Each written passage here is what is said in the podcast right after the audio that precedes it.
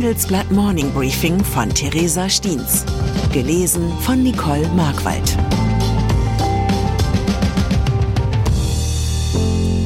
Guten Morgen allerseits. Heute ist Donnerstag, der 23. März. Und das sind unsere Themen. Erhöht der Leitzins in den USA. Stagniert die deutsche Konjunktur. Gesenkt Abgaswerte bei Dieselmotoren. Nach einer kurzen Unterbrechung geht es gleich weiter. Bleiben Sie dran. Wie navigieren Deutschlands Top-Vorständinnen durch die aktuell schwierigen Zeiten? Hören Sie es selbst bei der Female All-Star Boardroom Session am 14. Mai. Mit dabei Maria Ferraro von Siemens Energy, Viktoria Osatnek von E.ON, Sopna Suri von RWE Generation und Antje von Dewitz von Vaude. Wir sprechen mit Ihnen über die Stärkung der Wirtschaft, das politische Klima und die geopolitischen Krisen. Seien Sie dabei, femaleallstarboard.de. Notenbank. Wenn der gesamte globale Kapitalmarkt an den Lippen eines Mannes hängt, dann verkündet die Federal Reserve Bank ihren neuen Leitzins. So geschehen gestern am späten Abend deutscher Zeit, als Fed-Chef Jerome Powell mitteilte, dass die US-Notenbank ihren wichtigen Richtwert um einen Viertelprozentpunkt anheben würde. Damit liegt der Leitzins jetzt bei einer Spanne von 4,75 bis 5,0 Prozent. Vor gut einem Jahr lag er noch beinahe Null. Das gestrige Schauspiel in Washington war von besonderer Brisanz, weil die vergangenen Zinserhöhungen eine Schneise der Verwüstung bei einigen regionalen US-Banken hinterlassen hatten. Die Pleite der kalifornischen Silicon Valley Bank wäre wohl ohne die Zinswende in dieser Form nicht eingetreten. Die Fed befindet sich in einem klassischen Zielkonflikt, der sich immer weiter zuspitzt. Einerseits sollte ihr Gebaren die Banken und den Kapitalmarkt nicht in Schwierigkeiten bringen. Doch andererseits ist oberstes Ziel der Notenbank, die Geldwertstabilität zu erhalten. Letzteres bestimmte am Ende die jetzige Entscheidung, denn die Inflation fiel zuletzt wieder höher aus als zunächst erwartet. Die Märkte allerdings sahen den Schritt skeptisch. Die Wall Street schloss nach der Fed-Entscheidung im Minus. Gleichzeitig kündigte Fed-Chef Powell eine strengere Aufsicht und Regulierung der Banken an.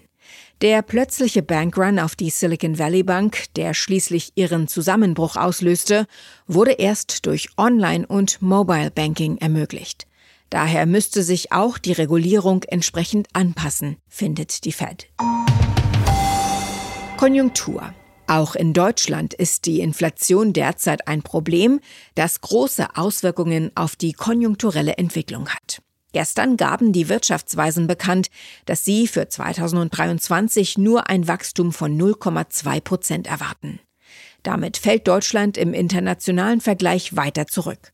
Doch selbst diese düstere Prognose könnte noch zu optimistisch sein, denn sie entstand vor den Turbulenzen am Bankenmarkt. Die dortigen Probleme könnten die Zukunftsaussichten noch einmal eintrüben.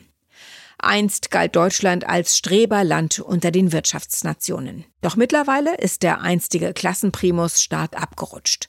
Nur in fünf G20-Staaten sind die Wachstumsaussichten in den nächsten zwei Jahren schlechter als in Deutschland.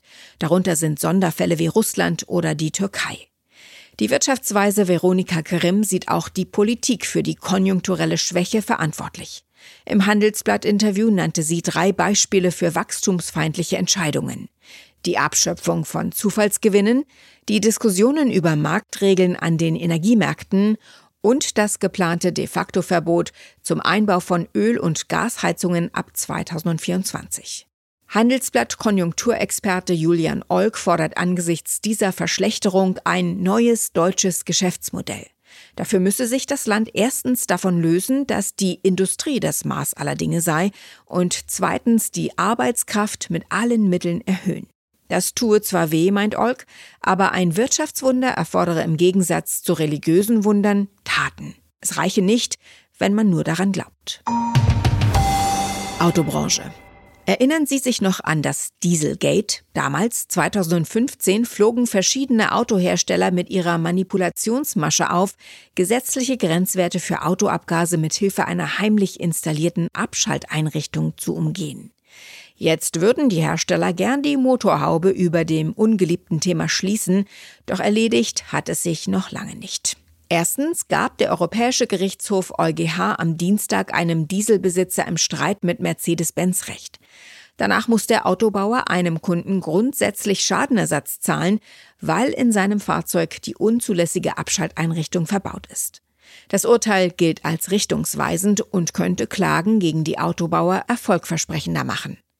Zweitens weisen laut einem Bericht des International Council on Clean Transportation Europe 77 Prozent der Dieselmodelle mit den Abgasnormen Euro 5, 6b und 6c verdächtig hohe Stickoxidemissionen auf. Darunter sind etwa der Opel Insignia, der Nissan Qashqai und der Skoda Octavia.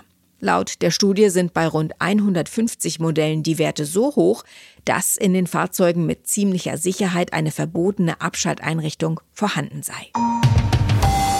Investoren. Das plötzliche Ende der niedrigen Zinsen, gepaart mit konjunkturell düsteren Aussichten, hat dazu geführt, dass die Technologiebranche deutlich nüchterner betrachtet wird als noch in der vergangenen Boomphase. Daher droht jetzt auch den Investoren, die ihr Geld mit Beteiligungen an jungen Technologiefirmen verdienen, eine schmerzhafte Zäsur. Nachdem die Bewertungen der Neugründungen jahrelang gestiegen sind, drohen in der aktuellen Finanzkrise erhebliche Berichtigungen. Tiger Global Management, ein New Yorker Wagniskapitalgeber, hat seine Investments im vergangenen Jahr um 33 Prozent abgewertet. Das entspricht einem Wertverlust von 23 Milliarden Dollar. Laut Experteneinschätzungen dürfte Tiger Global nicht der einzige Venture Capitalist mit einem solchen Wertverlust in seinen Büchern sein. Boris Johnson. Zum Abschluss noch ein Blick nach Großbritannien, wo sich der ehemalige Premierminister Boris Johnson gestern über vier Stunden lang vor laufenden Kameras einem Kreuzverhör zu seinen Corona-Partys stellen musste. Konkret geht es um Abschieds-, Weihnachts- und Geburtstagsfeiern während der Pandemie, bei denen die Abstandsregeln nicht eingehalten wurden, während der Rest des Landes im strengen Lockdown verharrte. Trotz des Rummels blieb sich Johnson treu und gab sich während der Vernehmung angriffslustig. Dabei könnte ihm die Feierei im schlimmsten Fall seine politische Karriere kosten.